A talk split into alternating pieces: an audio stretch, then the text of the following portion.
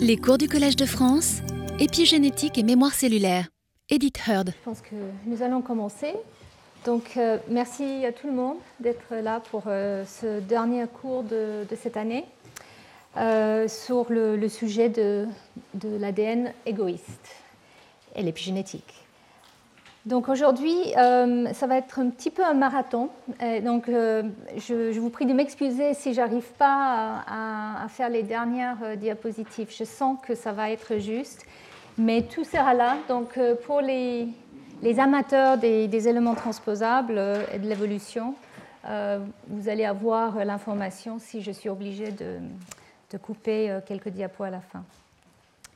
Voilà, donc euh, un bref résumé de, ce dont on a parlé la, semaine dernière.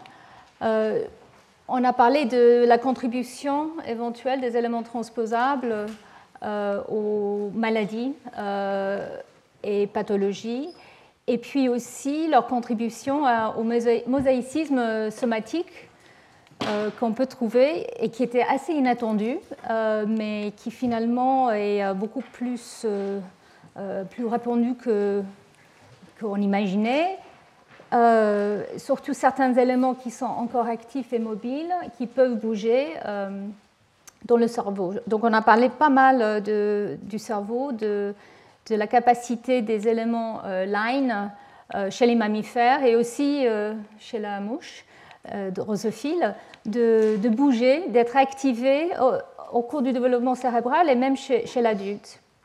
Et surtout dans certaines parties du cerveau, l'hippocampe.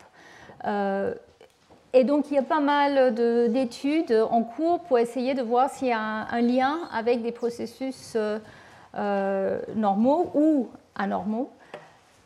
Mais je voulais quand même vous rassurer parce qu'à la fin du cours, il y a plusieurs personnes qui sont venues me voir en disant Ah là là, c'est affolant, tous ces mouvements dans, chacun d'entre nous. Et ça peut donner des idées peut-être. Mais en fait, je vous rassure, même si c'est quand même beaucoup plus fréquent qu'on imaginait, euh, la fréquence est quand même assez limitée euh, et dans la très très grande majorité des cas, euh, elle n'a aucune conséquence. C'est en général les cellules neuronales qui ne se divisent plus. Alors bien sûr, il peut avoir des conséquences parfois, mais nous ne pensons pas que c'est un point, je dirais, extrêmement important ou majeur dans la genèse des maladies. Ceci dit, les études sont en cours pour voir à quel point ce type d'événement peut contribuer. Voilà, mais en tout cas, ça démontrait à quel point euh, ces éléments euh, transposables font partie euh, de, la physiologie de, chaque individu, du développement. Je vous avais parlé beaucoup du développement les semaines précédentes. Et, aujourd'hui, donc, je vais vous parler plus sur leur contribution à long terme. C'est la à, travers les générations et au cours de, l'évolution. Donc, euh, et, là, euh, en général, c'est les effets bénéfiques qu'on va euh, souligner ou neutres. Mais en tout cas, j'espère que je vais pouvoir vous convaincre que ces éléments transposables sont capables de contribuer et de, de même accélérer l'évolution, les processus évolutifs, grâce à la diversité génétique et phénotypiques qu'ils peuvent euh, apporter. Donc je vous remontre deux exemples que j'avais montrés lors du, tout premier cours. Euh, la présence, euh, l'insertion de l'élément transposable a été la base de, l'apparence des vignes chardonnées. Donc je pense que ça c'est quelque chose qui, était assez surprenant, mais pourquoi pas, effectivement, c'est la diversité génétique.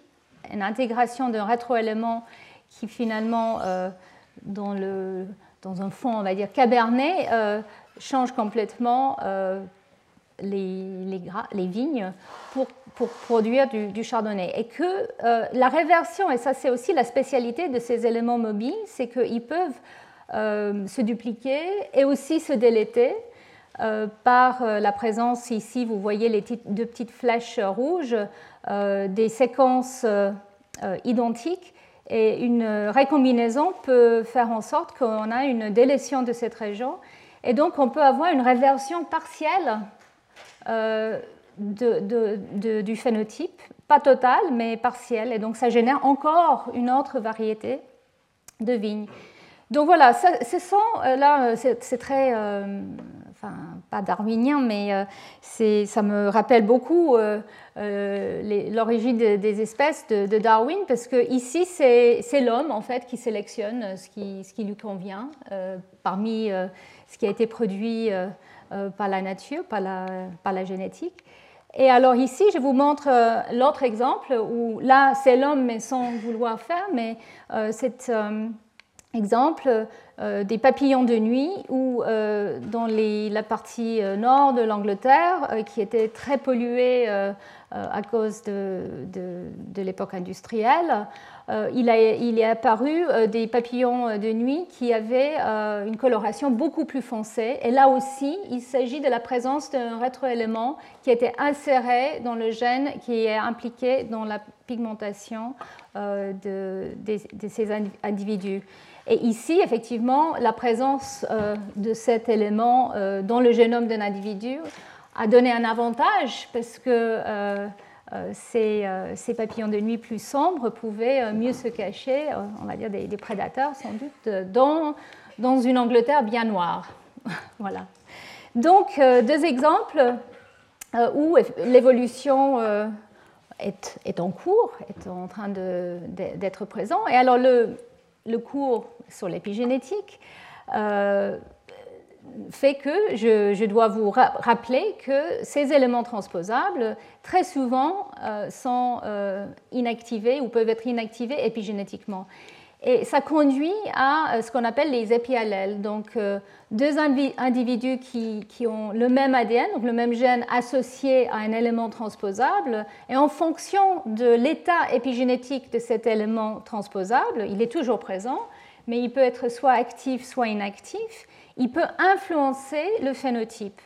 Donc là, on appelle ça des épiallèles. Donc euh, la séquence de l'ADN n'a pas changé, mais épigénétiquement, il y a des différences. Et on, connaît, je vous avais déjà cité euh, beaucoup de fois euh, les cas d'agoutis et dans le monde végétal aussi, plusieurs exemples de ce type d'épiallèle qui peut être stable au cours des générations mais qui peut varier d'un individu à l'autre et qui peut être influencé par la nutrition. Et alors là, la question, c'est est-ce que ces épiallèles peuvent euh, être utilisés au cours de l'évolution? Est-ce qu'ils ont un avantage? Est-ce que ça peut être sélectionné? Donc là, euh, je, vais vous laisser euh, juger à la fin du cours, mais, finalement, ces épiallèles peuvent avoir un avantage dans leur présence, mais est-ce qu'ils sont vraiment la matière sur laquelle euh, on va dire, travaille l'évolution, c'est, je pense, encore une, question qui reste totalement ouverte. Donc, euh, pour vous rappeler, ces éléments transposables, c'est des éléments mobiles qui peuvent sauter. Euh, on l'appelle aussi ADN égoïste parce qu'il va se propager pour ses propres intérêts, mais avec un impact bien sûr sur le hôte. Donc c'est des séquences d'ADN qui peuvent passer soit par une phase ARN pour leur application, soit euh, juste par euh, l'ADN. Je ne vais pas reprendre tout ça. On les appelle aussi des, parasites. Ils sont semblables à des virus, mais ce n'est pas des virus. Ils sont peut-être dérivés des virus ils peuvent donner lieu à des virus, mais en fait, ils sont endogènes. Ils restent euh, à l'intérieur de, l'organisme et du génome dans lequel ils arrivent, et donc ils peuvent bouger de manière indépendante. Donc, ils, sont en défiance des règles, euh, on va dire, classiques euh, de la génétique, parce qu'effectivement, ils peuvent bouger euh, et, donc générer apparemment des, nouveautés qui ne sont pas attendues par les lois de Mendel, mais quand on, regarde bien, une fois insérés, ils peuvent effectivement être stablement présents et donc sujets aux sélections au cours de l'évolution. Donc je vous rappelle que euh, notre génome, enfin la plupart des génomes eucaryotes sont, vraiment remplis de ces éléments transposables. Ici en rouge, vous, vous voyez deux, deux, parties de deux chromosomes humains. Et en rouge, vous voyez, chaque ligne, c'est un élément transposable ou une partie d'un élément transposable. Et en bleu, vous voyez les parties codantes du génome, donc les parties qui peuvent, euh, des gènes qui peuvent produire des, protéines. Euh, alors, bien sûr, les éléments transposables aussi peuvent produire des protéines, mais la plupart, en fait, ne sont pas aptes euh, à le faire.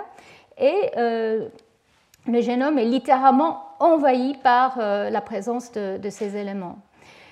il y a mais comme vous voyez, très souvent, une déplétion justement là où il y a les parties exoniques, les parties des gènes qui codent pour, des, protéines.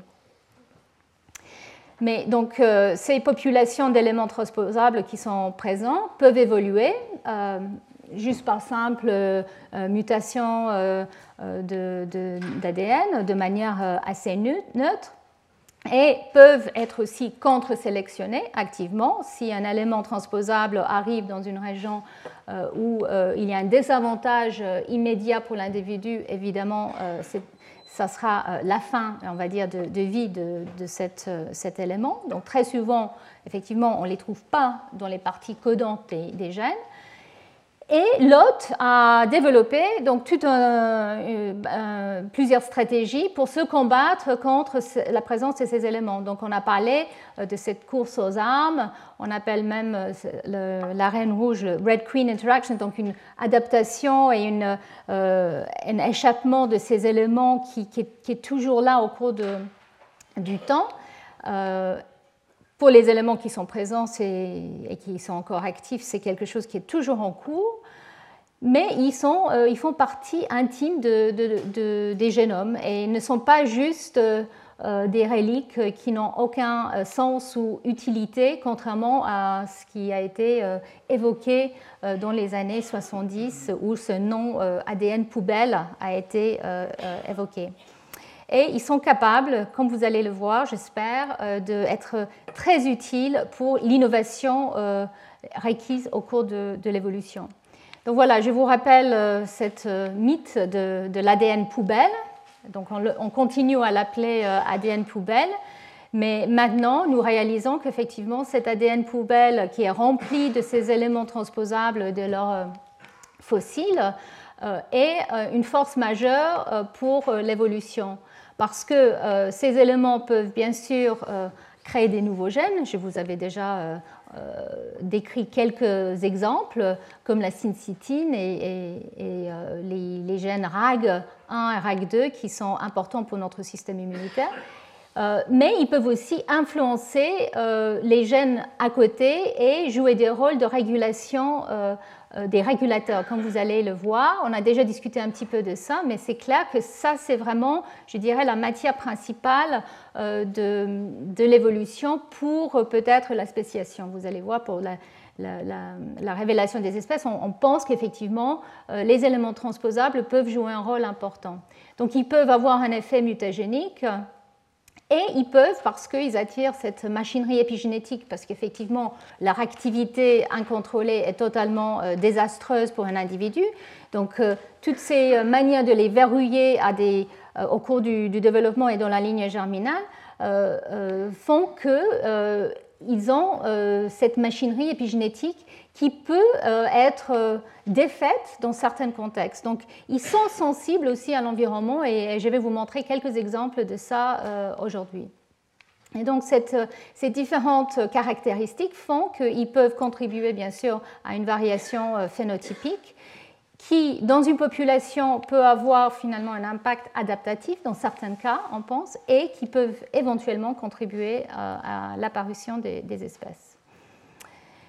Donc, je voulais juste euh, reprendre un peu euh, le cycle de vie euh, très très schématiquement des, familles d'éléments transposables pour, vous rappeler qu'effectivement, quand un nouveau élément apparaît, en général, s'il n'est pas reconnu à temps, il peut proliférer dans un individu. Il y aura toujours une perte de certaines euh, des éléments et de certains individus, mais il y aura une prolifération au sein d'une population, si ce n'est pas catastrophique, mais avec un contrôle qui commence à arriver déjà via les processus RNAi dont je vous avais parlé, qui sont là quasiment euh, chez tous les eucaryotes, justement pour surveiller cet ADN étranger qu'il faut euh, contrôler. Mais euh, petit à petit, ces, contrôles via l'RNAi et aussi ensuite via les, fameuses protéines Krabs-Finger, en tout cas chez les vertébrés, vont petit à petit les réprimer. Et ces éléments donc, vont aussi être mutés, parce que la plupart des éléments qui intègrent en fait au cours d'une on va dire une explosion de prolifération, on pense, sont mutés très vite. Donc en fait, on a une accumulation de ces, éléments qui sont plus ou moins actifs, mais plutôt mutés petit à petit.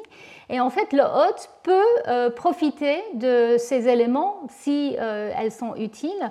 Et ces éléments peuvent euh, persister dans une population avec des, des avantages éventuels ou sans avantage et donc présent et éventuellement perdu ou muté et donc on, sait maintenant qu'effectivement, cette euh, mise en place de, guerre, euh, les armes de l'hôte versus euh, la capacité de ces éléments de, se muter et donc de proliférer un petit peu, être ensuite réprimés, participe, on pense, à l'évolution, peuvent être sujets à une sélection positive ou à une élimination, et donc euh, la, la, la, présence seulement de ces éléments qui ne sont pas euh, délétères. Donc ici, je vous montre de manière très très schématique comment on, imagine qu'effectivement, euh, il y a une expansion d'un élément qui arrive au départ, ensuite mutation et élimination, et puis petit à petit contraction dans certains cas pour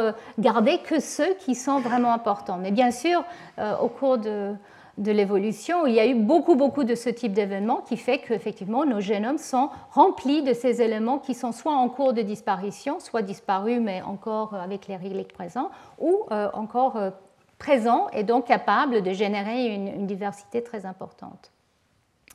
Donc voilà, il y a des processus de, naissance et de mort des, éléments transposables qu'on retrouve quand on regarde euh, la diversité des, organismes.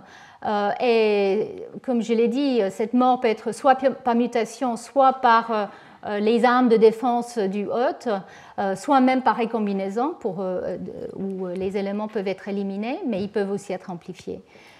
Donc voilà, il y, a, deux manières, on pense que ces éléments peuvent utiliser pour échapper à leur extinction. Soit ils peuvent se transférer de manière horizontale, et même si ce n'est pas quelque chose qui est encore, je vais dire, capté euh, de manière très fréquente, on, sait qu'il doit avoir un transfert horizontal entre individus euh, de temps en temps, parfois via des rétrovirus qui amènent avec eux euh, des, éléments transposables dans un nouveau hôte, mais aussi par d'autres moyens. Et donc là, ça c'est une manière d'éviter cette perte. Et l'autre manière, c'est d'avoir une collaboration avec le hôte pour minimiser ces effets. Et c'est là où euh, il y a, la, on va dire, la, force et la beauté de l'épigénétique, c'est de contrôler ces éléments suffisamment pour qu'il n'y ait pas trop d'endommages, mais en même temps de leur permettre euh, une certaine liberté.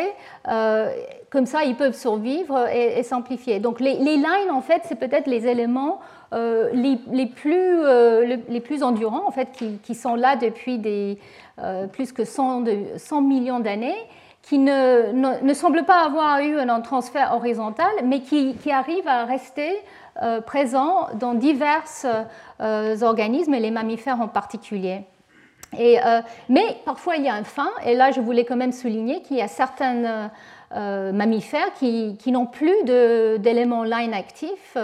Euh, donc les chauves-souris, les, méga chauves-souris, je ne sais pas comment on dit ça en français, les megabats, euh, apparemment n'ont plus euh, d'éléments line qui est encore actif. Les éléments sont présents, mais ils sont tous, on va dire, morts. Alors ils ont d'autres transposants, donc ils arrivent à compenser autrement, mais, effectivement, on peut avoir, in fine, la perte totale de la mobilité d'un élément. Donc, je vous avais euh, encore décrit un peu les, diverses euh, stratégies euh, des éléments transposables et du hôte à, les contrôler, les éléments à bouger et amplifier. Donc tout ça fait qu'effectivement ces éléments mobiles peuvent avoir un impact sur la taille du génome. On en a beaucoup parlé lors du premier cours. ils peuvent changer l'organisation et la structure des, génomes via des, des remaniements, des insertions. Ils peuvent créer une diversité génétique et épigénétique assez rapidement euh, si besoin, et donc euh, contribuer à une diversité phénotypique. Donc c'est important parce qu'effectivement, euh, ils, peuvent donc contribuer à, l'adaptation à des changements environnementaux, par exemple, qui, pourraient être sujets à, une sélection. Et je vous avais parlé aussi de leur implication éventuelle exaptation au cours du développement, où on voit que leur, leur leur expression, pas forcément leur mobilité, mais juste l'acte de transcription de ces éléments qui ont encore leur promoteur, peut aussi éventuellement jouer un rôle pour la définition des domaines d'activation génique. Donc ça, c'était euh, euh, lors du, troisième cours. Et ils peuvent euh, donc influencer les gènes à côté en rajoutant des promoteurs ou en amenant donc ce qu'on appelle des enhancers, les éléments régulateurs qui peuvent influencer le moment où un gène va être exprimé et le niveau auquel, euh, à laquelle il va être euh, exprimé. Euh, et aussi générer des nouveaux ARN non codants. Donc ça, ce sont des, longs transcrits ou des transcrits qui peuvent être assez, assez conséquents. Et c'est encore quelque chose qui est très débattu, à quel point ces ARN non codants jouent des rôles. Alors de plus en plus, on réalise qu'effectivement, ils peuvent jouer des rôles importants dans des, individus au cours de l'évolution et comme vous allez le voir aussi à la, fin du, cours aussi euh, dans le cancer. Donc ces éléments transposables, grâce à toutes ces, capacités, euh, peuvent générer des nouveaux réseaux de régulation génique et peuvent donc générer des profils d'expression des gènes qui sont différents, pas forcément de manière dramatique, ça peut être subtil, mais suffisamment différent euh, pour peut-être contribuer à l'évolution euh, des espèces.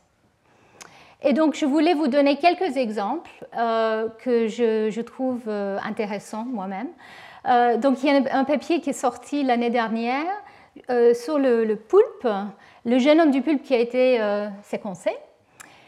Donc, je pense que vous, vous, savez que le pulpe est censé avoir beaucoup, beaucoup de, on va dire, des, des capacités euh, neuronales, des sensibilités neuronales. Et il a été euh, découvert qu'effectivement, en regardant les gènes qui sont présents, que certains gènes euh, sont beaucoup plus représentés que d'autres dans ce génome par rapport à, à d'autres animaux proches de point de vue évolutif. Et par exemple, il y a eu une expansion massive. Alors vous voyez rien ici, je suis désolée, mais en tout cas c'est très simple. C'est en fait c'est les protocadérines qui sont des gènes qui codent pour des protéines qui sont importants pour le développement neuronal et justement pour euh, euh, les synapses et la spécificité synaptique. Et ces protéines, euh, donc c'est pas forcément une euh, une surprise, sont extrêmement, euh, elles sont beaucoup plus diverses chez le pulpe que, par exemple, donc là, il y a, je pense, 180 différentes euh, variantes des protocadérines par rapport à, l'homme. Je pense que l'humain est, montré là et, d'autres espèces. Donc clairement, il y a des, grandes différences. Mais alors, pourquoi je vous parle de ça aujourd'hui? C'est parce qu'il a été aussi détecté qu'il y a ces fameux facteurs euh, euh, zinc finger transcription practice comme les crabs zinc finger. Euh, il y a des superfamilles de ces facteurs. 1800 copies chez le pulpe, alors que chez les utériens, chez les mammifères, il y a quelques centaines. Et il a été proposé que ça, ça corrèle très bien avec la présence de, d'une part donc, des, spécificités de, de, ces animaux, parce que ces facteurs de transcription régulent des gènes qui sont euh, importants euh, euh, au cours du développement, mais aussi pour la répression des éléments transposables. Et donc, il a été détecté que dans, le génome du pulpe, il y a des, très grands remaniements qui sont liés à des expansions relativement récentes des éléments transposables. Et donc, ces expansions des éléments transposables et aussi de certains gènes comme les protocadérines semblent être liées effectivement avec euh, euh, ces, ces, remaniements. Et ces facteurs euh, crab zinc finger ou les, les, super, les superfamilles des zinc finger proteins ont sans doute évolué ou été sélectionnés parce qu'il y a eu cette explosion de, de, ces éléments transposables. Donc ici, il est pensé, bon, tout ça c'est très spéculatif, c'est toujours difficile avec l'évolution de prouver quoi que ce soit, mais en tout cas, ce, qui, ce, qui, est important, c'est qu'il il est frappant que ce génome qui est extrêmement remanié semble être associé avec ces expansions des éléments transposables et l'association des facteurs qui sont là peut-être pour les réprimer en partie. Donc ça, c'est un exemple. Donc ici, je, reviens sur un schéma que je vous avais déjà euh, montré euh, sur la manière que les éléments transposables peuvent au début de leur arriver à avoir des effets délétères ou neutres ou peuvent être adaptifs. Donc ici, c'est un gène. En jeune, c'est l'élément transposable qui arrive. Et euh, comme je l'ai déjà dit, ces éléments peuvent ensuite être utilisés au cours de l'évolution pour des fins spécifiques aux hôtes.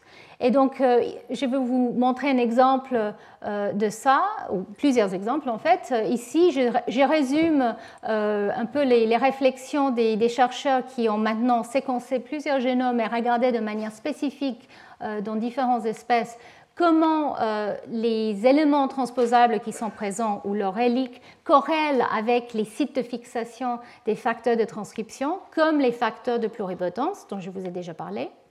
D'autres facteurs qui sont importants, euh, comme euh, euh, la protéine P53, qui est aussi très impliquée dans, le cancer. On en a beaucoup parlé l'année dernière. Les facteurs comme CTCF, qui est un facteur, on va dire, d'architecture peut-être du génome. Donc il semblerait que toutes ces protéines reconnaissent dans la séquence de l'ADN des sites qui pourraient éventuellement être apportés par des éléments transposables. Donc en fait, l'idée, c'est que peut-être ces éléments transposables peuvent, euh, quand il y a une, on va dire, une invasion ou une amplification de certains éléments, peuvent ajouter euh, ces séquences un peu partout dans le génome qui peuvent ou pas ensuite être soumises à une sélection s'ils sont utiles pour le gène euh, à côté. Et le gène à côté peut être en fait pas si proche que ça, peut être à plusieurs centaines de kilobases. Mais ces éléments qui fixent ces facteurs pourrait ensuite être utilisé justement pour euh, réguler de manière très spécifique euh, les gènes au, cours du développement euh, et au cours de l'organogenèse. Et comme je l'ai déjà souligné, ces, ces, éléments peuvent apporter des sites de fixation des facteurs de transcription qui peuvent aussi être des facteurs qui peuvent recruter ensuite euh, CAP1, TRIM28, donc qui peuvent apporter une machinerie de répression. Donc là, vous voyez comment on peut apporter du matériel pour réguler un gène de manière assez spécifique et la machinerie pour réprimer cette expression. Donc c'est une manière, euh, je dirais, euh, assez euh, fine d'élaborer un programme génétique développemental ou, chez l'adulte aussi, comme je l'ai décrit la semaine, dernière pour ce qui se passe dans le cerveau. Et donc, je voulais vous, dire qu'il est même prédit maintenant, grâce à ce type d'études où on regarde le génome et l'épigénome et les facteurs de transcription qui sont associés euh, dans différents types de tissus et, euh, l'état chromatinien, euh, il est proposé même que beaucoup des, séquences qui sont spécifiques pour les primates, en fait, sont dérivées de ce type de traces, on va dire, d'éléments. Donc voilà, ça c'est la diapositive que je vous avais montrée euh, souvent, mais pour ceux qui ne sont pas venus à d'autres cours, je vous le rappelle. Donc à partir de, de ce schéma très très euh, euh, simple où les gènes sont présents avec, on va dire, des, des grands étendues d'ADN poubelle, effectivement, cet ADN poubelle est rempli de ces sites de fixation de facteurs qui sont très souvent dérivés d'ex-éléments transposables. Et donc, ça, nous rappelle euh, le, message de Barbara McClintock euh, il y a tant d'années où elle avait proposé qu'effectivement les éléments qu'elle avait découverts qui pouvaient bouger pourraient même être des contrôleurs de l'expression génique. Et donc euh, un autre exemple très récent qui a été publié que je voulais souligner, donc le groupe de Johanna Visoka a étudié la manière que le, le, crête neural est établi entre l'homme et le chimpanzé. Alors, bien sûr, on ne peut pas faire des expériences si facilement in vivo chez l'homme ni chez les chimpanzés, mais maintenant, grâce aux cellules pluripotentes induites, les IPS, nous pouvons euh, générer des cellules IPS à partir de, l'humain ou à partir des chimpanzés. Elles sont pluripotentes et avec le bon cocktail de facteurs, nous pouvons maintenant les différencier pour générer des cellules euh, du, crête neural et en particulier des cellules euh, crâniales, c'est-à-dire les, cellules qui vont euh, former le visage et, la tête.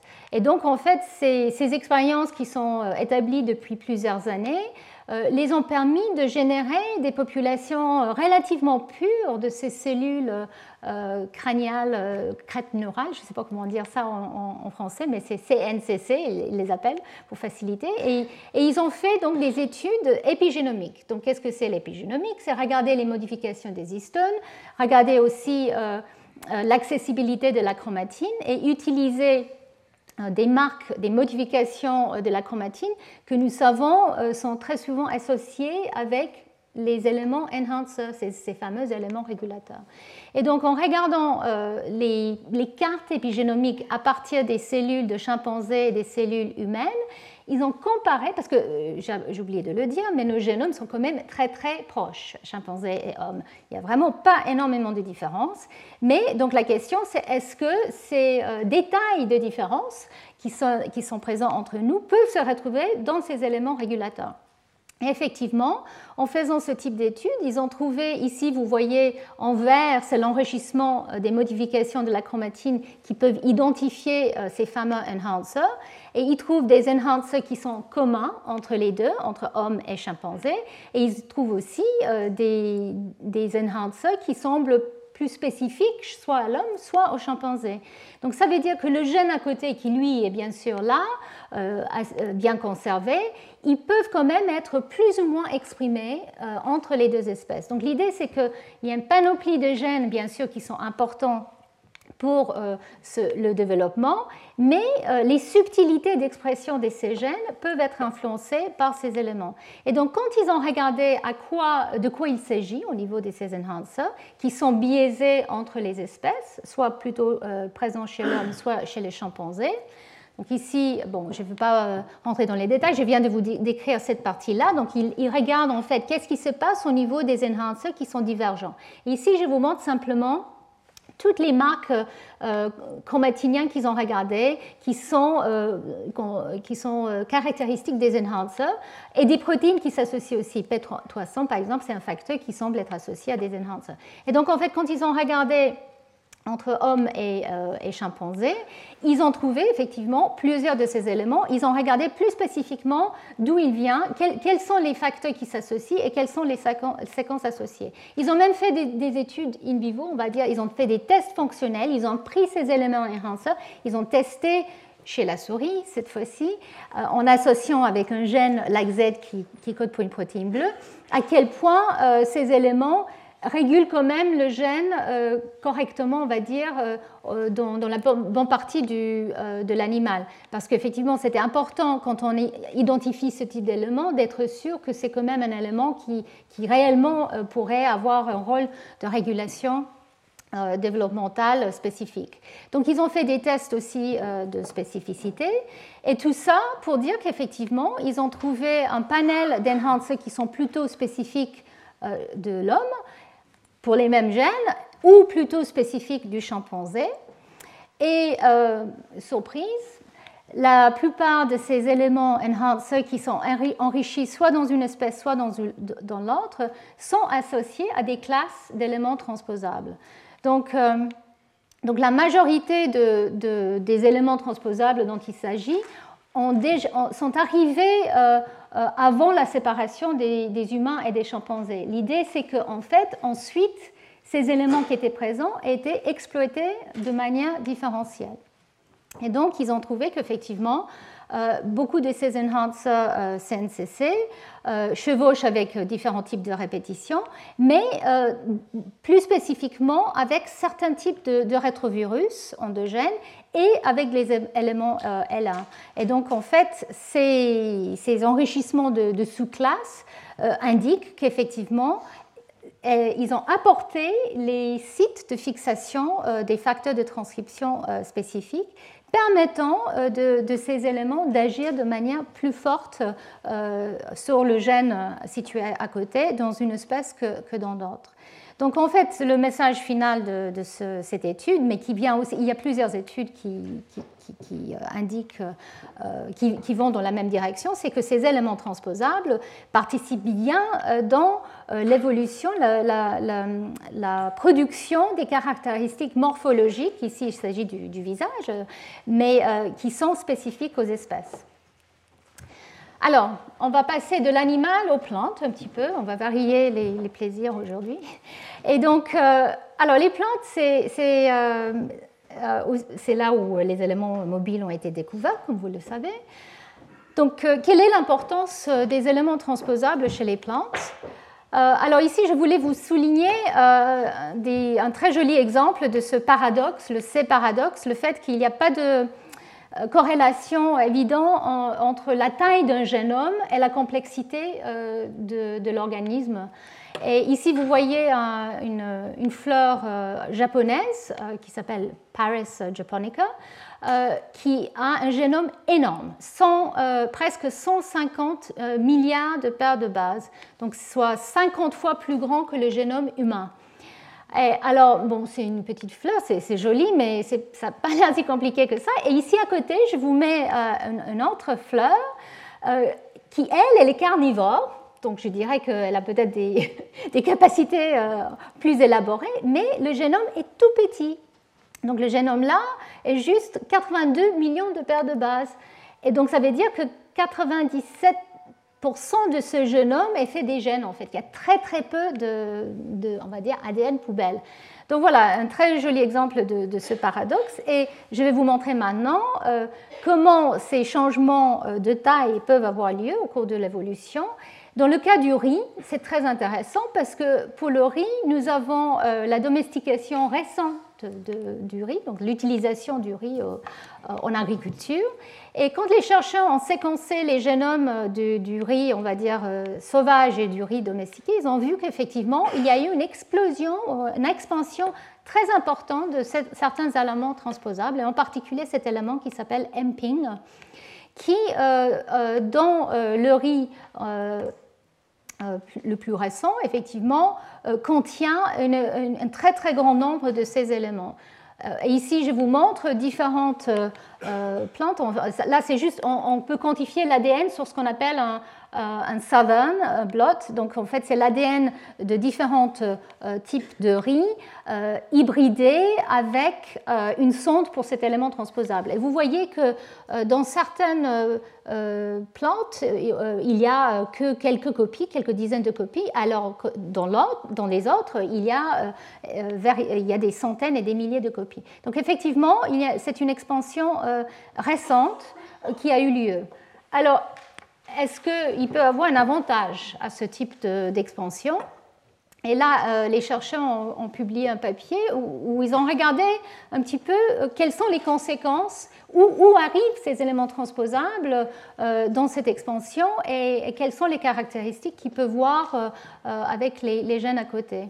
Et donc, il semblerait que euh, le, donc dans cet exemple que je vous montre chez pour le riz, mais aussi chez le maïs, il, a démontré que en fait ces, euh, ces éléments transposables qui, s'introduisent partout dans le génome et à côté des gènes dans certains cas euh, peuvent rendre ces gènes sensibles au stress environnemental, donc sensibles à la chaleur ou à la température ou au froid, euh, à la salinité, à la quantité de sel dans le, dans le, dans le sol, oui, euh, et aux UV, la sensibilité aux UV, ou à la sécheresse. Donc en fait, dans le cas du riz, vous voyez ici euh, l'insertion de ces éléments. Ici, vous voyez en rouge les nouvelles insertions, donc un très grand nombre. Et ici, différents gènes où ils ont regardé euh, la présence de, nouveaux éléments à côté du gène.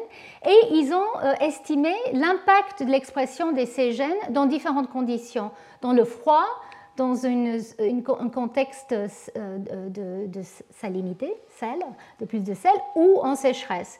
Et dans ce cas en particulier, ils ont trouvé que la présence de ces éléments MPING peut apporter une sensibilité, une réactivité, enfin une, oui, une, une réaction euh, transcriptionnelle des gènes, une sensibilité euh, à la température et au sel, mais pas à la sécheresse.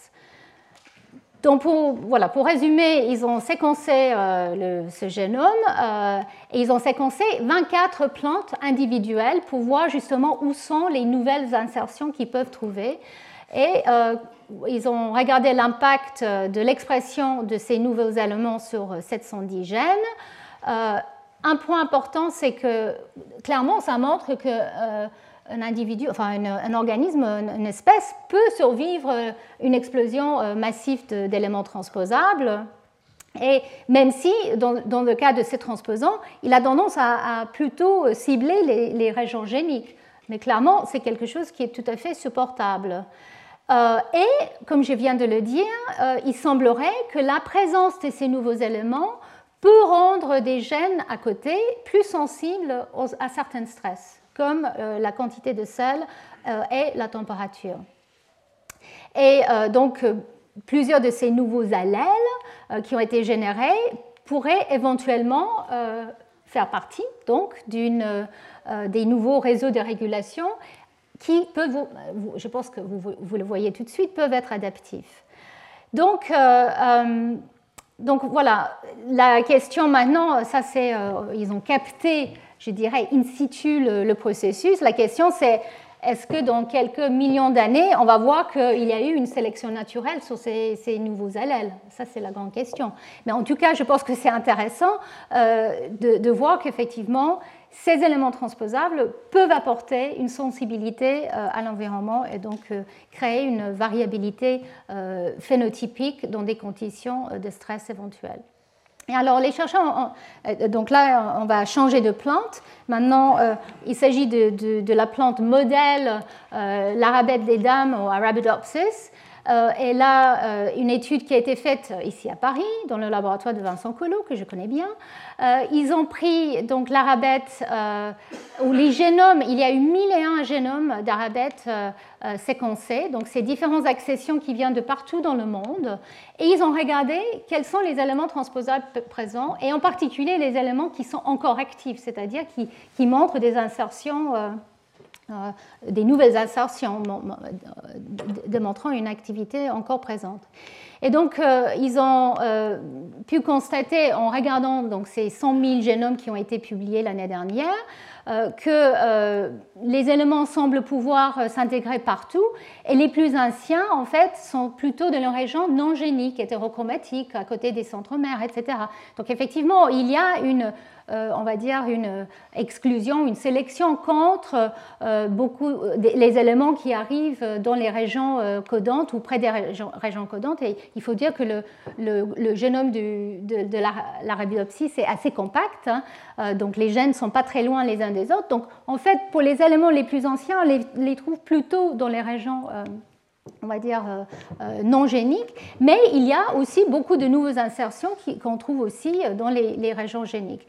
Donc en faisant une analyse, et donc ça c'est le travail de Leandro Codrana, en faisant une analyse très détaillée pour voir quel type d'éléments transposables, quelle famille et, et combien d'accessions partagent les mêmes familles ou en différentes familles, et là on parle d'une seule espèce. Hein, c'était assez incroyable parce qu'ils ont trouvé qu'en fait, contrairement à ce que les gens pensent, que l'arabidopsis est un, génome sans, euh, je dirais, un très grand intérêt par rapport aux transposants, en fait, c'est euh, euh, une espèce qui est encore très active de point de vue des, éléments transposables. Donc, ils ont trouvé beaucoup de familles de transposants qui sont encore actifs, 130, je pense, en total.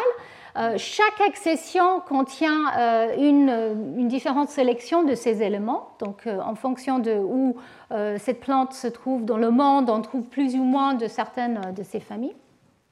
Ça montre qu'effectivement, il y a beaucoup de potentiel de mobilisation des transposons chez ces plantes, beaucoup plus que chez, l'humain ou chez la souris. Chez l'humain, je vous rappelle, il n'y a que quelques éléments, les lines, juste une dizaine de lines qui sont encore capables de bouger, et peut-être quelques ERV, mais euh, globalement, euh, l'humain est, très calme par rapport à son momylome, alors que l'Arabidopsis est très très actif. Donc, ils ont trouvé qu'effectivement, il y a en moyenne, chaque accession, donc chaque type de plante trouvée euh, partout dans le monde, a une quarantaine de familles euh, qui sont encore actives, euh, et en total 130 familles.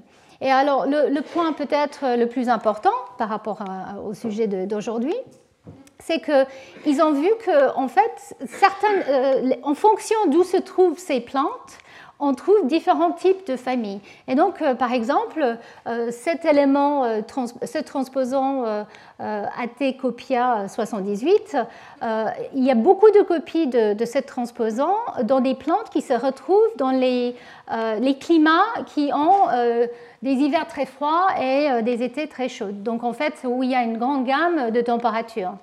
Donc, beaucoup plus souvent chez ces plantes que dans d'autres.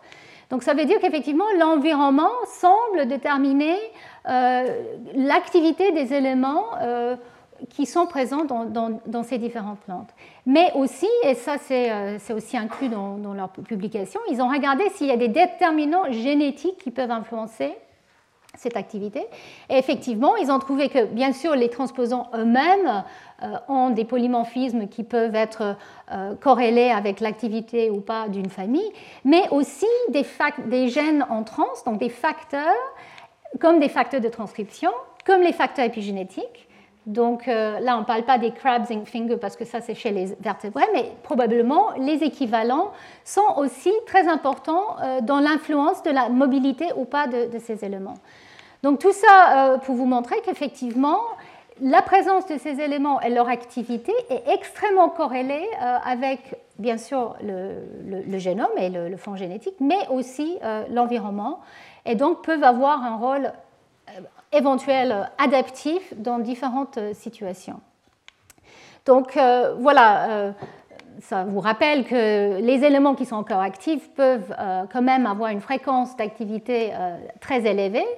Euh, qui peuvent contribuer de manière beaucoup plus importante à l'évolution que juste les, mutations euh, euh, neutres, on va dire, et qu'il y a l'idée, comme pour que je vous avais montré, qu'il y a des, vagues de mobilisation qui, peuvent arriver de temps en temps chez, chez des, différentes espèces ou dans des, populations. Et donc là, euh, je vais vous parler plus sur ces vagues d'activité qui pourraient éventuellement être liées à des stress, et en particulier, les, ça peut être des stress de différents types, mais ça peut être des stress environnementaux, euh, par exemple quand euh, une petite population ou un individu se trouve dans un nouveau habitat. Et donc là, je vais vous parler d'un sujet qui intéresse beaucoup de, chercheurs, et en particulier en France, on a des grands spécialistes euh, y compris le laboratoire de, Pierre Capi, sur euh, euh, les différentes espèces de drosophiles, cette mouche qui a, été tant utilisée pour la recherche grâce à sa génétique et, aussi ses, caractéristiques très faciles à, visualiser et à, on va dire, suivre au laboratoire. Et donc en fait, déjà en 1913, il a été euh, remarqué que dans les îles volcaniques de Hawaï, euh, il y a une diversité de formes de drosophiles beaucoup plus importante euh, que partout ailleurs ailleurs qui a été regardé. Et donc pendant des, décennies, les chercheurs essaient de comprendre de quoi il s'agit. Euh, donc au départ, on pensait qu'il y avait 300 espèces différentes, donc euh, quand même sur une surface tout petite, et maintenant on estime qu'il y a au moins 1000 espèces différentes de mouches, et vous voyez euh, la diversité dont je parle ici. Donc je vous rappelle effectivement que Hawaï, ces volcans sont encore bien actifs. C'est un habitat qui est pas très attirant ou accueillant, peut-être pour, pour des, animaux et des plantes. Mais il y a quand même une énorme diversité. Donc il y a plusieurs hypothèses, et là c'est une hypothèse parmi d'autres qui, qui, a été émise. Donc ici, je vous montre, oui, c'est juste pour vous montrer qu'effectivement, si on regarde différentes parties des îles, on voit à quel point, euh, au niveau des ailes, euh, les, différentes formes et euh, pigmentations ou colorations qu'on peut trouver entre ces différentes espèces. Alors comment on peut générer autant de diversité donc à partir de, parce que l'idée c'est que les, fondateurs de ces colonies en fait sont venus des, continents et donc, euh, c'était certainement très, des, des, toutes petites nombres au départ. Et comment euh, ces petits nombres qui, qui, qui sont venus euh, des continents et qui sont passés d'une île à l'autre, pas si simple, comme je l'ai dit, ont pu générer autant de variations génétiques aussi rapidement Et voilà, quelle, quelle, était la pression? Donc là, c'est très c'est effectivement un problème très darwinien. Et, et donc, mais c'est un paradoxe parce qu'effectivement, Là, euh, on a euh, des, des bottlenecks, goulets d'étranglement, c'est ça, euh, où on a juste quelques individus. Donc là, trop peu d'individus, c'est un stress en soi parce qu'en fait, il n'y a pas de, suffisamment de, de croisement pour avoir un pool génique suffisamment important pour éliminer des mutations éventuellement délétères qui peuvent être là. Et en plus, un environnement qui est extrêmement stressant parce qu'effectivement, les volcans euh, il s'agit de, chaleur euh, extrême, euh, d'une atmosphère chimique qui peut être extrêmement toxique aussi. Donc comment ils ont réussi ces, petites mouches à, être, se diversifier et se propager aussi efficacement? Et voilà, les chercheurs commencent à imaginer que peut-être c'est les éléments transposables qui sont capables de forcer une évolution beaucoup plus rapide euh, chez ces individus, justement parce qu'il s'agit d'une situation euh, de, stress. Et donc là, euh, je vous rappelle ce que j'avais décrit un tout petit peu lors de mon tout premier cours. Donc Barbara McClintock avait évoqué cette idée que le stress induit en fait une activation des éléments transposables beaucoup plus, plus important et ça peut générer donc une diversification des phénotypes. Et euh, parce que nous sommes dans une situation où euh, il y a plusieurs îles avec les volcans, des, territoires qui sont euh, bien isolés, on peut imaginer qu'effectivement cette diversification peut ensuite générer à une adaptation et à la présence des, nouvelles espèces. Et donc ici, je voulais quand même souligner, alors je ne suis pas un biologiste de l'évolution moi-même, mais il a il a été évoqué euh, en particulier dans, cette revue, euh, si ça vous intéresse, que euh, en fait, pour pouvoir avoir des lignages qui sont riches en espèces, il faut avoir des éléments transposables actifs et très présents. Et, donc ça, c'est un prérequis. Et donc l'idée, c'est que ces, individus fondateurs qui se retrouvent dans des, endroits assez isolés, volcaniques, qui subissent des stress physiologiques et euh, génomiques euh, sont en fait dans une situation où effectivement une, euh, on va dire, une génération d'une dynamisme génomique plus importante. Alors, trop d'activité, trop d'activation, bien sûr, ça va générer une catastrophe, donc comme pour la hybride digenèse, hybrid dont je vous avais parlé. Donc en fait, Trop d'invasion euh, et d'instabilité génomique peut être catastrophique, mais s'il y a un bon équilibre entre la présence des nouveaux allèles euh, et sans avoir un taux de mutation trop important, on peut imaginer qu'effectivement la présence d'éléments transposables, une expansion d'éléments transposables peut générer des nouvelles traits morphologiques. Je vous avais montré les, ailes euh, et je vous rappelle ce que je vous avais montré tout à l'heure avec donc euh, le, visage chez les, chimpanzés et, les humains, où effectivement, en apportant des éléments, des séquences, on peut varier euh, le, taux d'expression de gènes. Donc on peut imaginer que peut-être c'est ce type d'invasion euh, ou d'instabilité des éléments qui sont présents et qui sont quiescents et qui sont réveillés par le stress qui fait qu'on va diversifier les phénotypes qui sont présents et les sélectionner pour mieux survivre. Donc, donc voilà, l'hypothèse qui a été mise par plusieurs chercheurs maintenant, c'est que peut-être ce type d'environnement très stressant peut engendrer une réactivation et un réveil euh, d'éléments transposables, soit qui sont effectivement mobiles et qui se dispersent dans, des génomes et donc dans des populations, ou soit qui sont présents, qui sont et qui peuvent s'activer et influencer l'expression génique à côté. Donc voilà, quel type de stress Quand même, je voulais euh, le rappeler. Donc là, je vous c'est quand même pas très accueillant comme euh, environnement, très beau, mais pas très accueillant. Donc, mais depuis des années, depuis des décennies, nous savons que euh, soit des, stress, on va dire, biotiques, donc comme je l'ai dit, l'intercroisement ou l'hybridation interspécifique, ça, ça peut être un, choc, un stress, ou les facteurs environnementaux comme la température, euh, qui peut avoir un impact sur les taux de transposition importants, donc ça c'est connu.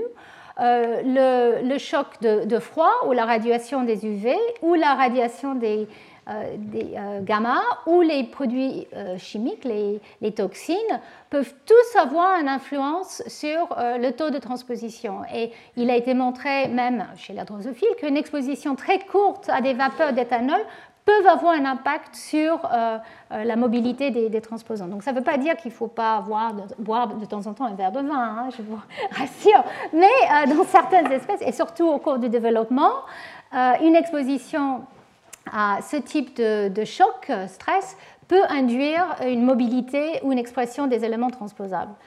Donc l'idée, c'est qu'effectivement, euh, avec tous ces stress, on peut imaginer une amplification dramatique du nombre de copies des transposants qui peuvent avoir un impact sur l'organisation des génomes, un peu comme ce que je vous avais montré pour euh, le, pulpe, où on peut avoir des, gros remaniements génomiques à cause de ce type d'amplification, ou plus localement, et donc ça, c'est très important parce qu'effectivement, ces changements qui peuvent être aussi subtils peuvent quand même permettre à, l'hôte à survivre et donc euh, euh, être sélectionné euh, dans ce type de, situation.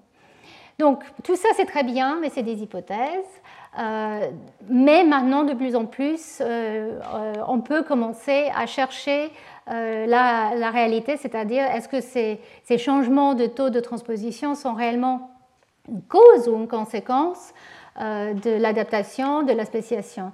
Donc voilà, euh, les expériences qui sont euh, en, train d'être faites, c'est par exemple déjà, juste avoir les séquences des, génomes des individus, comme je l'ai dit pour les plantes, en fait, c'était très important d'avoir les génomes entiers des différents individus au, sein de des mêmes espèces pour voir quelle est la, réelle contribution de la diversité euh, des, éléments transposables qu'on trouve, par exemple, dans ce type d'environnement euh, extrêmement hostile. Est-ce qu'on peut voir euh, des, changements qui, ont lieu grâce à un choc qui peut durer peut-être une génération ou deux. Donc, ce sont des choses qui peuvent même être récapitulées dans un, laboratoire, avec les mouches par exemple.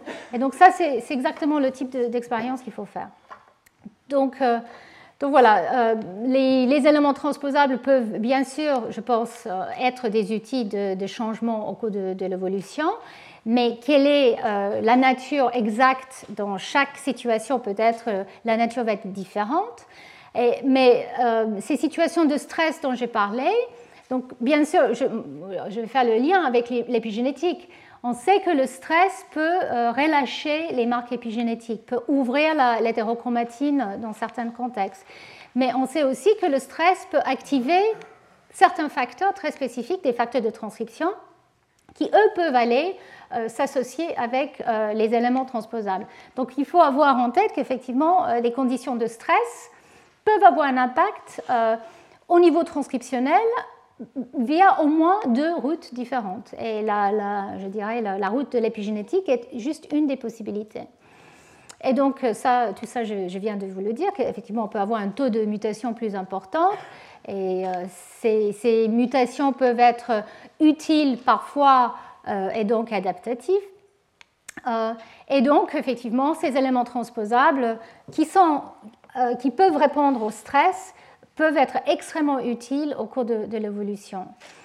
Donc, en fait, ce que je voulais rappeler ici, c'est euh, exactement ce que McClintock avait euh, proposé. Quand elle a découvert la mobilité des transposants chez le maïs, elle avait, effectué une série d'expériences dans les années 40, d'abord avec les rayons X où elle irradiait les plantes, et ensuite où elle avait trouvé cette astuce pour générer des cassures des chromosomes en, induisant des, qu'on appelle les breakage fusion bridge cycles. Et donc, en fait, c'est comme ça qu'elle avait proposé, ou en fait, la cassure des chromosomes euh, semblait générer un état de capacitation des éléments transposables d'agir. Et donc ça, je ne vais pas reparler de tout ça parce qu'on on l'a couvert euh, lors du premier cours, mais je pense que ce qui est important euh, de rappeler, c'est qu'elle avait vraiment proposé que ce type de choc génomique qui, peuvent, qui peut être induit par un stress environnemental ou inné est fait peut-être justement pour induire une diversification grâce à des éléments transposables quand il y en a encore qui sont actifs. Donc là, euh, l'idée, c'est qu'effectivement, elle se posait la question à l'époque d'où viennent ces éléments, les premiers éléments qu'elle avait euh, décrits, les DS et AC, l'élément autonome et tous ces allèles non autonomes qui pouvaient quand même bouger. Et donc, elle avait proposé que c'était effectivement dans les années 40, quand elle avait commencé à générer ces cassures chez, chez ces plantes, que peut-être ça a, réveillé des éléments qui étaient alors quiescents et qui étaient présents dans l'hétérochromatine.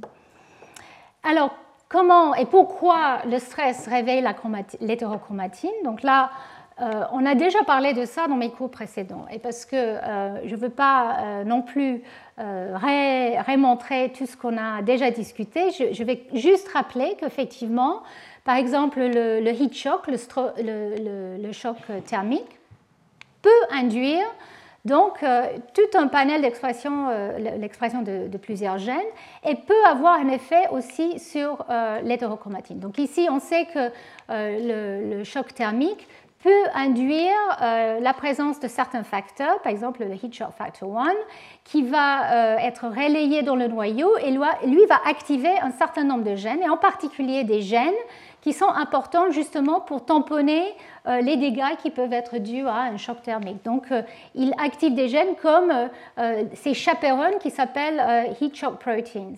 Donc, en fait, c'est tout un processus qui a quand même évolué pour protéger l'individu. Donc ces, euh, ces, facteurs sont activés dans ces, contextes euh, et euh, peuvent aussi donc, induire des signaux qui, entre les cellules pour avoir une réaction, on va dire, de, protection et de, réparation. Mais alors, ce qui a été remarqué, maintenant il y a pas mal de temps, c'est qu'effectivement, quand ce choc thermique est, induit, on voit que la plupart du reste du génome est éteint. Ces gènes spécifiques sont activés parce qu'ils sont là pour protéger, pour tamponner euh, les protéines qui sont peut-être défaillantes, etc. Mais on voit que l'hétérochromatine peut être, elle, activée. Donc le stress va, euh, on va dire, diminuer l'expression de la plupart des gènes et réveiller peut-être l'hétérochromatine. Donc la, les, régions les plus touchées sont les régions, on appelle ça péricentriques. Là, il y a beaucoup d'hétérochromatines, beaucoup de transposants qui sont présents. Et donc, l'idée, c'est qu'effectivement, ce type de stress peut peut-être réveiller, chez la drosophile, c'est le cas, euh, l'activité des éléments transposables. Et, euh, donc, euh, voilà un cas où on sait qu'un stress thermique peut vraiment influencer mobilisation, l'expression et la mobilisation euh, euh, d'éléments transposables. Il y a d'autres exemples maintenant plus récents, encore chez les plantes. là, il y a des transposants qui sont bien sûr très égoïstes et très malins. Ils profitent des situations de stress pour vraiment être activés que à ces moments-là. Donc là, c'est l'exemple parfait de cohabitation, parce qu'en fait, ils ne vont pas, on va dire, interférer avec euh, l'organisme tant que tu vas bien, mais au moment du stress, ils profitent de ces moments parce qu'ils utilisent le promoteur de ces éléments transposables, Hansen, est euh, reconnu par des facteurs euh, du hôte de, de, la plante qui est la réponse au choc thermique. Et donc, ces facteurs de transcription vont justement aller activer ces éléments transposables. Donc voilà, ces, ces éléments qui se cachent, on va dire, peuvent se révéler que pendant ces moments-là.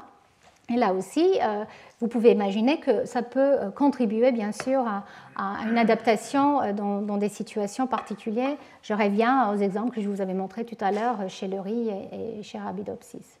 Et donc là, encore un exemple. Ici, il s'agit d'un élément chez les mammifères, les éléments sign, qui eux ne sont pas autonomes. On en a déjà parlé. Donc chez la souris, c'est des, éléments B2.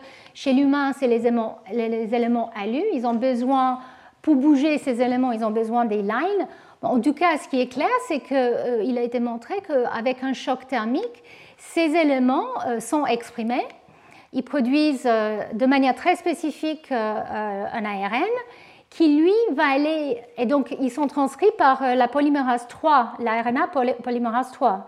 Donc avec le choc thermique, ils sont transcrits et ils vont s'associer avec cette autre polymérase 2 qui, elle, est la polymérase qui est censée euh, euh, réguler la plupart de nos gènes et euh, va participer à la répression génique plus générale. Donc, je vous avais parlé tout à l'heure de la répression de la plupart du génome, mais en fait, c'est peut-être grâce à, en partie, l'expression, l'activation de ces éléments répétés qui peuvent aller, l'ARN va aller s'associer avec la pôle 2 justement pour participer à, la, rendre incapable d'exprimer correctement les gènes ailleurs dans le génome.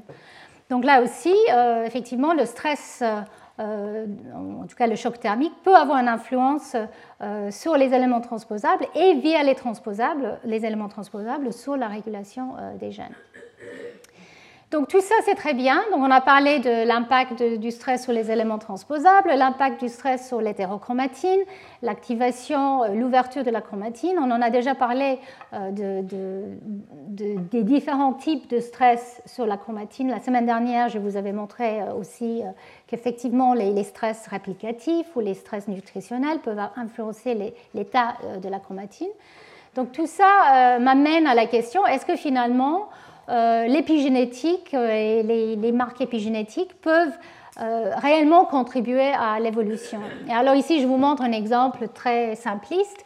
Donc, il s'agit encore d'une plante et l'idée, c'est que avec un stress de l'environnement, ici il s'agit des chenilles qui viennent manger les feuilles, on peut avoir une induction de défense par la, plante qui va produire peut-être effectivement euh, euh, des, petits ARN euh, avec une possibilité d'induire, de, changer l'état transcriptionnel et donc de défense de, cette plante. Et donc peut-être générer un phénotype qui, qui peut protéger la plante contre ces chenilles qui viennent, qui viennent la manger. Alors, est-ce que les changements épigénétiques peuvent réellement contribuer à cela?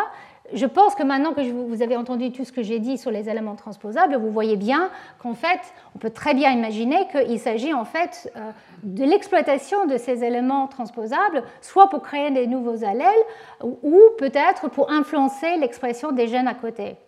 Mais donc là, c'est souvent euh, la question qui est posée, à quel point finalement on peut avoir euh, une influence euh, via l'épigénétique, l'environnement peut avoir un impact sur le phénotype donné qui pourrait être même lamarckien.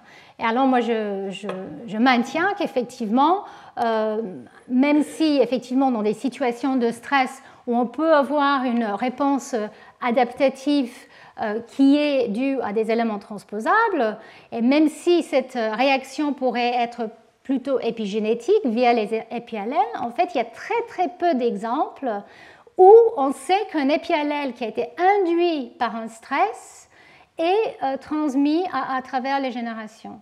Donc ça veut dire qu'effectivement, on peut avoir un changement euh, d'expression ou de l'état de la chromatine euh, d'un allèle dû à un stress. On peut le voir parfois passer une ou deux générations, mais en général, c'est très souvent, c'est perdu. Donc en fait, ce qui est plus probable dans beaucoup de cas, et en particulier chez les mammifères, parce qu'on sait que chez les mammifères, les marques épigénétiques sont reprogrammées, dans la lignée germinale. On en a parlé très souvent de ça. Donc en fait, probablement, ce qui se passe, c'est que ce stress qui peut induire un changement euh, va en fait induire euh, une euh, réexpression et peut-être remobilisation de certains éléments transposables et, que, et ça, ça peut générer des nouveaux allèles. Donc ça ne veut pas dire qu'il n'y a pas des épiallèles qui sont stables. on en a parlé, je vous avais montré plusieurs exemples d'épiallèles qui sont stables, agoutis euh, et aussi chez, les plantes, il y en a. Mais à ma connaissance, il n'y a pas d'exemple où euh, c'est l'environnement, c'est un changement qui a été induit et qui ensuite propagée que via ces épiallèles, c'est-à-dire que via l'état épigénétique. Mais donc voilà, donc je pense qu'effectivement, le, lien entre l'environnement, les changements épigénétiques et l'évolution, très souvent, peuvent passer via les éléments transposables, pour euh, être simple. Donc, euh, donc voilà, je vais euh, aussi quand même vous parler un tout petit peu de, cette notion quand même d'épigénétique de, évolution qui a été évoquée aussi par, par Waddington.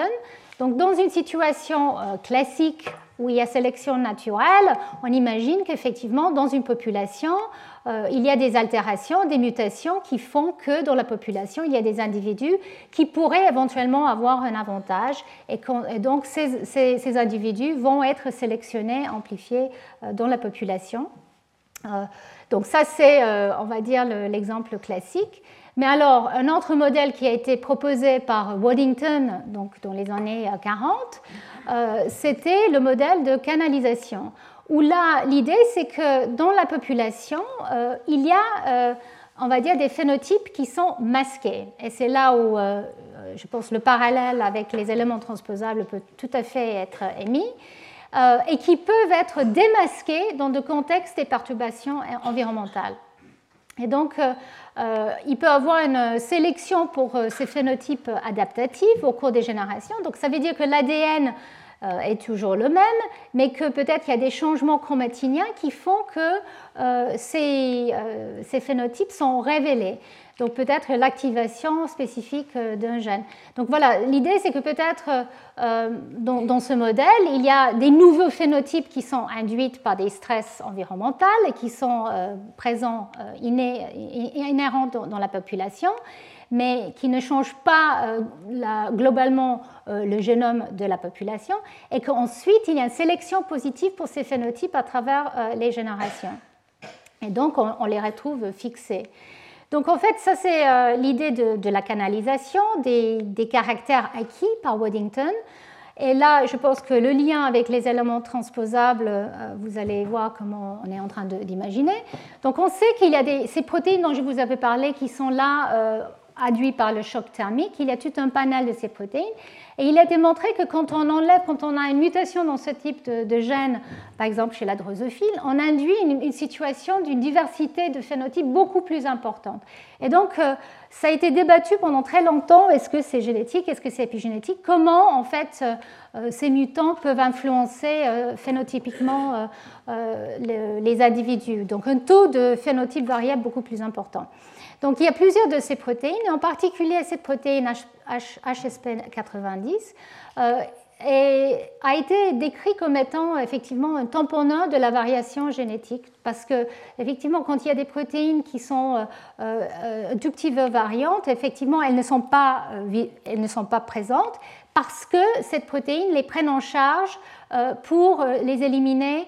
Et donc, on a ce qu'on appelle un découplage entre le phénotype et le génotype. Ces mutants, ces protéines mutantes euh, peuvent être là, mais en fait sont masquées par ces protéines comme HSP90 pour tamponner cette, variabilité, mais qui peuvent être révélées dans des situations particulières par exemple dans des situations euh, de stress. Donc alors, il a été vu qu'effectivement, euh, avec euh, des mutants ou une inhibition de, ces protéines, on a ces phénotypes anormaux qui commencent à apparaître de manière beaucoup plus importante au cours des générations, et donc pas de manière mendélienne, mais il n'y avait pas d'explication de comment ce phénomène apparaît. Et alors très récemment, un papier est sorti, et là je pense que c'est un peu dans l'air du temps, pour voir comment ce type de, facteur peut influencer euh, les éléments transposables et donc du coup les phénotypes associés. Il, s'avère que cette protéine, elle a donc un rôle aussi euh, sur la, régulation euh, des transposons et les régulations géniques. Et donc là, je vais aller un peu plus vite parce qu'il faut que je, termine. Mais en tout cas, il a été montré dans ce papier qui vient de, sortir que HSP 90 est capable en fait de tamponner la, variation d'expression génique qui peut être apportée par des éléments transposables qui sont présents dans des génomes et qui peuvent être polymorphiques entre les génomes, entre les individus. Donc on peut avoir la présence sur un allèle de ce type de rétrotransposant, mais pas sur l'autre. Et en fait, on ne voit pas les conséquences de la présence de cet allèle parce que euh, apparemment HSP90 est capable de le masquer. Et comment il le fait ben, En fait, ça ne sera pas une surprise pour vous, mais c'est via euh, justement le facteur TRIM28-kappa. Donc HSP90 semble coopérer avec la machinerie de répression des éléments transposables euh, dont je vous avais parlé beaucoup. Donc c'est euh, euh, cette protéine qui ramène la machinerie épigénétique pour justement empêcher l'activité des, transposants qui sont reconnus et, éteints. Donc ce facteur est capable de, recruter cette machinerie et quand on inhibe HSP90, et il y a des inhibiteurs connus spécifiques qui, sont, qui existent, là, on voit non seulement qu'on réactive ces éléments transposables, mais en plus, on a un impact sur les gènes à côté. Et ici, vous ne voyez pas, mais c'est des tissus différents. Là, c'est l'ovaire, le testis, le, poumon, le rein. Et en fait, euh, les chercheurs ont regardé quels sont les gènes euh, qui sont affectés quand on inhibe HSP90 euh, et ils ont trouvé qu'effectivement, ce sont euh, les gènes qui se retrouvent à côté de ces éléments euh, euh, transposables qui sont, eux, réactivés ou en fait ne sont plus réprimés. Donc, dans le contexte de l'absence de HSP, HSP90, quand on enlève, quand on inhibe ce facteur, on, déréprime ces, ces, facteurs et donc là, on peut commencer à produire l'expression d'un gène de manière anormale et dans un contexte des individus polymorphes euh, comme nous, comme l'humain, et là ils ont fait ça euh, dans des individus polymorphes chez la souris, comme ça ils savaient exactement d'où venait l'allèle, on voit très bien que l'impact qu'on voit sur le gène, c'est quand même dû à la présence de ce transposant, mais influencé par son état épigénétique. Et donc ces facteurs qui euh, sont capables de démasquer ces phénotypes semblent le faire, en tout cas dans ce contexte-là, semble le faire via les éléments euh, transposables ou les reliques qu'on trouve euh, dans des, génomes. Donc voilà, euh, tout ça pour dire qu'effectivement, ce type de facteur qui était connu depuis longtemps comme étant, on appelle ça un capacitateur de, l'évolution, semble jouer peut-être un rôle aussi important, pas que pour la, pour la protection, le tamponnage, on va dire, des protéines défectueuses, mais aussi pour euh, contrôler, euh, réprimer les éléments transposables, euh, certains éléments transposables qui se retrouvent dans des génomes. Donc voilà, je vais terminer, parce que je vous avais promis de parler de ça, comment, enfin l'évolution du cancer. Parce que, comme je l'ai dit, c'est très difficile de suivre l'évolution, on va dire, dans, des conditions normales, mais au cours des, millions d'années. Mais dans le contexte du cancer, c'est plus facile à imaginer, c'est une microévolution qui se passe. Le problème, c'est que le génome bouge beaucoup, l'épigénome aussi. Et les cellules tumorales sont, sont sujettes à tout type de stress, euh, hypoxique, métabolique, réplicatif. Comme je l'ai décrit la semaine dernière, il y a différents types de stress et surtout dans un cancer, on peut imaginer euh, tous ces, types euh, de stress apparaître. Et donc, ici, je vous montre très simplement un gène, un proto-oncogène qui n'est pas exprimé de manière anormale, et son entourage d'éléments transposables ou de reliques qui se trouvent ici, qui sont la plupart des cas inactifs dans une situation normale. Donc là, en gris, c'est quand c'est pas du tout exprimé, donc euh, bien réprimé avec euh, TRIM28-kappa, la méthylation de l'ADN ou ça peut être réactivé dans certaines situations. Et justement, dans le cancer, vous avez, on, a parlé beaucoup euh, l'année dernière euh, des changements épigénétiques globaux qu'on trouve dans les tumeurs, où il y a une déméthylation globale très souvent qu'on trouve et qui peut affecter les éléments transposables. Et en fait, euh, ce qui a été proposé maintenant, en regardant de plus en plus de génomes et d'épigénomes des tumeurs, c'est qu'au sein d'un tumeur, on peut avoir un changement euh, d'état épigénétique des éléments transposables ou de leur hélice, hein, qui peuvent donc du coup commencer à faire apparaître des nouveaux promoteurs ou des nouveaux enhancers. Donc là où on avait un gène qui n'était pas en train de produire une protéine de manière anormale, quand on déméthile le génome ou quand on a un changement euh, d'état euh, de ces éléments euh, chromatiniens ou autres, on peut commencer à activer ces éléments et ça peut influencer ou même faire partie d'une partie d'un gène à côté. Donc ça peut rendre un oncogène en proto, euh, en oncogène dans une situation euh, tumorale. Et ce que nous savons maintenant, c'est qu'effectivement, ces états épigénétiques des éléments transposables, surtout dans un contexte, contexte tumoral, sont très variables. Donc c'est une population des cellules qui est très variable. Donc on peut très bien imaginer qu'on peut trouver juste la dose d'expression qu'il faut pour influencer un gène à côté, pour qu'ensuite, tout de suite, il y a euh, une sélection euh, positive euh, parce que ces cellules peuvent proliférer de manière plus importante que, que leurs voisines. Donc on pense qu'effectivement, cet ADN poubelle, ces éléments transposables, les reliques partout, peuvent être démasqués aussi dans une situation de cancer où il y a différents types de, stress, que ce soit stress génétique ou génomique ou stress environnemental, et donc euh, peuvent faire apparaître des nouveaux euh, euh, oncogènes. Et donc, L'idée là, c'est que donc l'ADN, ces séquences sont là. C'est pas pas forcément une mobilité, une mobilisation de ces éléments. C'est juste la réexpression de ces éléments parce que, comme je l'ai dit, il y a très peu d'éléments transposables chez l'humain, par exemple, qui sont encore potentiellement actifs. Donc de plus en plus, en regardant les génomes des cancers, on ne pense pas qu'il y a beaucoup de mobilisation des nouveaux éléments. C'est plus une exaptation, on va dire, une, une enco-exaptation des éléments existants pour influencer les gènes à côté. Euh, et donc, euh, ça, c'est très important à, garder en tête parce que puisque l'ADN euh, ne, ne, change pas forcément dans ce cas-là, là, on peut vraiment parler d'un impact épigénétique c'est quelque chose qu'on pourrait imaginer euh, est, traitable, c'est-à-dire réverser cet état épigénétique pour réprimer ces éléments, pour les cibler. Donc, euh, ici, je voulais vous montrer un exemple, je ne vais pas rentrer dans tous les détails, si ça vous intéresse, vous pouvez euh, regarder en détail, mais en tout cas, il y a ces ARN no codants qui semblent apparaître comme des oncogènes dans différents types de tumeurs. Donc ça, c'est quelque chose qui est très activement recherché maintenant. À quel point ces nouveaux euh, transcrits, soit via le transcrit lui-même, soit via l'influence qu'il peut apporter euh, sur euh, les gènes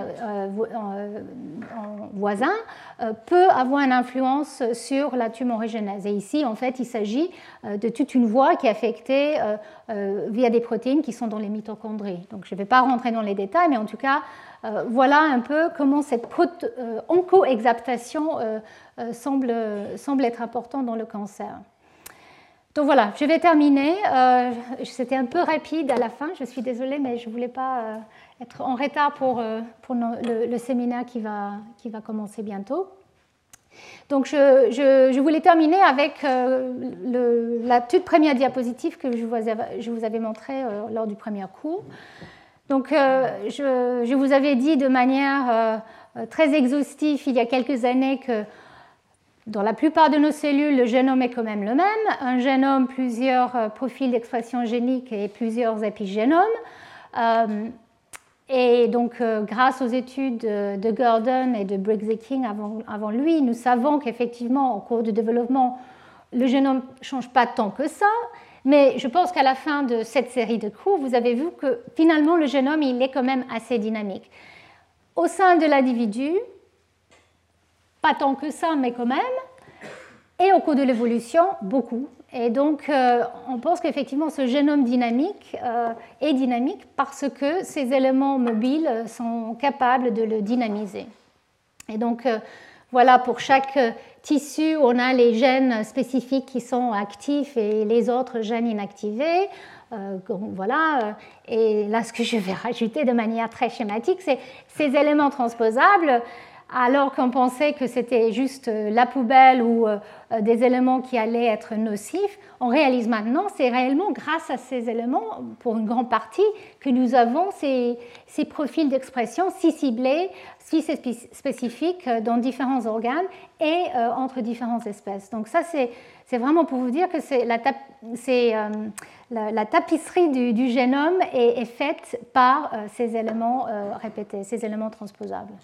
Donc pour résumer, effectivement, chaque cellule d'un individu a quand même les mêmes gènes quasiment, et les identités des, cellules dépendent euh, de l'expression de ces gènes.